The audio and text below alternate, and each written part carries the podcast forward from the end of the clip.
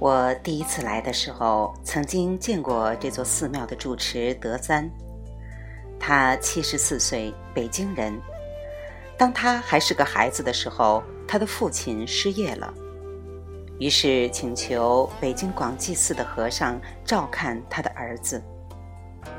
德三出家的时候才十岁，长大以后，他受了具足戒，成为一位比丘。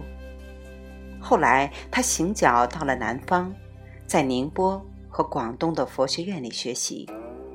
之后，他游遍了全中国，跟各地的大师学习，自己也创建了几座佛学院。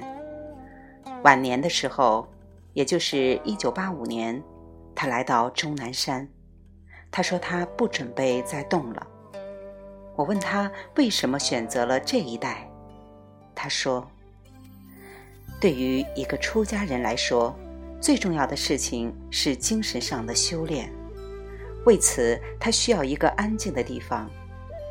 这座山很安静。在中国，我们有几座山，大多数和尚都是为了修行去那里的。这儿就是其中的一座。在这里，出家人修行要靠自己。自唐朝以来，这一带就已经成为那些想致力于宗教修行的人汇集的中心。我问他：“现在怎么样呢？”德森回答：“自从十年前政府宣布了新的宗教政策之后，几乎到处都恢复了宗教活动。虽然出家人不像以前那么多，但是情况正在慢慢好转。”我又问：“这里怎么样？”他回答：“很多出家人来这里是为了看看。”真正待下来的没有几个人。我们这里只有四个人，除了在大殿里上早晚课以外，我们都各修各的。那你们怎么养活自己呢？他回答：西安和上海的居士一直在帮助我们，在这方面我们没有任何问题。我又问：南舞台上隐士多吗？德山说：“不像过去那么多了。二十世纪五十年代，我去南五台的时候，有七十多位出家人住在山里面山南坡的茅棚里，现在只有十几个了吧？那政府介意吗？不介意。”他回答：“只要他们跟西安的佛教协会登记，他们想住哪儿就可以住哪儿。”那他们怎么养活自己呢？他们自己种菜、拾柴，其他的生活必需品，他们大多都靠家人或亲戚。我又问：“你们在这里受游客干扰吗？”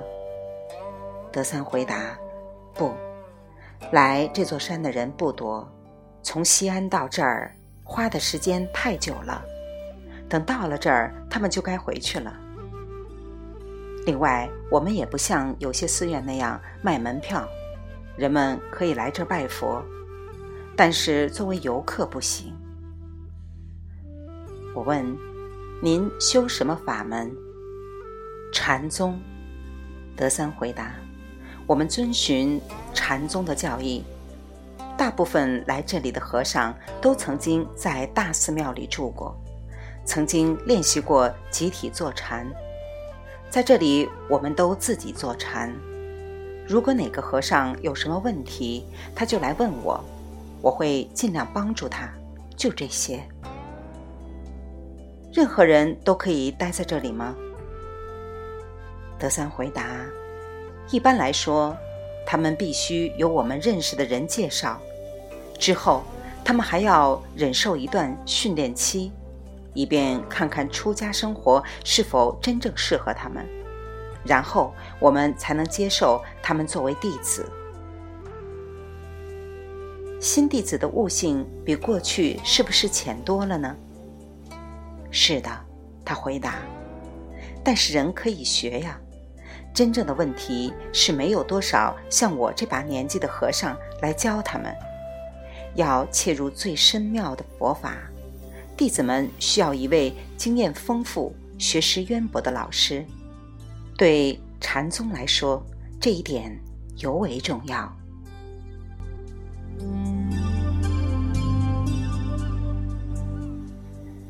这一次我来大茅棚的时候，德三已经不在了。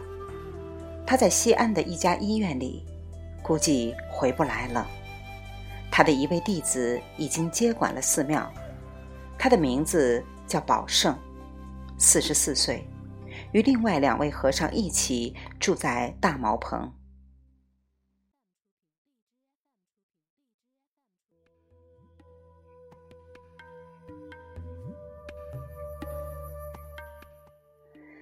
那两位和尚去西安看德三，要待几天。还有一位从浙江来的云游僧。文革前，大茅棚里住着五十多位和尚。互相介绍之后，我喝了一杯茶。宝胜邀我在这里过夜，我高兴地接受了，但告诉他我会在几个小时后回来。我想去看看慧媛。慧媛是我六个月以前。遇见过的一位比丘尼，高鹤年游览南五台的时候，也曾经在大茅棚逗留过。白云去那些山峰和附近的茅棚参访，在一次旅途中，他走了我现在正在走的这条路，并且拜访了箱子洞、老虎窝和龙庄的隐士。过了大茅棚几百米后。我也在箱子洞停下来。唐朝的时候，道教人韩湘子曾经住在这里。现在里面住着一位佛教居士，但是除了佛号，他对一切都不感兴趣。于是我沿着山路继续往下走。不久，我经过了龙庄的遗址，然后这条路分叉了。主路通向太乙谷和翠华山，据说有六位和尚住在翠华山上的天池寺。右边这条路通向慧园的茅棚。当我穿过浓雾往山下走的时候，一只鸟儿从旁边飞过，它的身体像一道蓝白色的闪电，它的尾巴完全是黑色的，周围。到处是旋转着的雾气，我所能看见的只有脚下的那条路。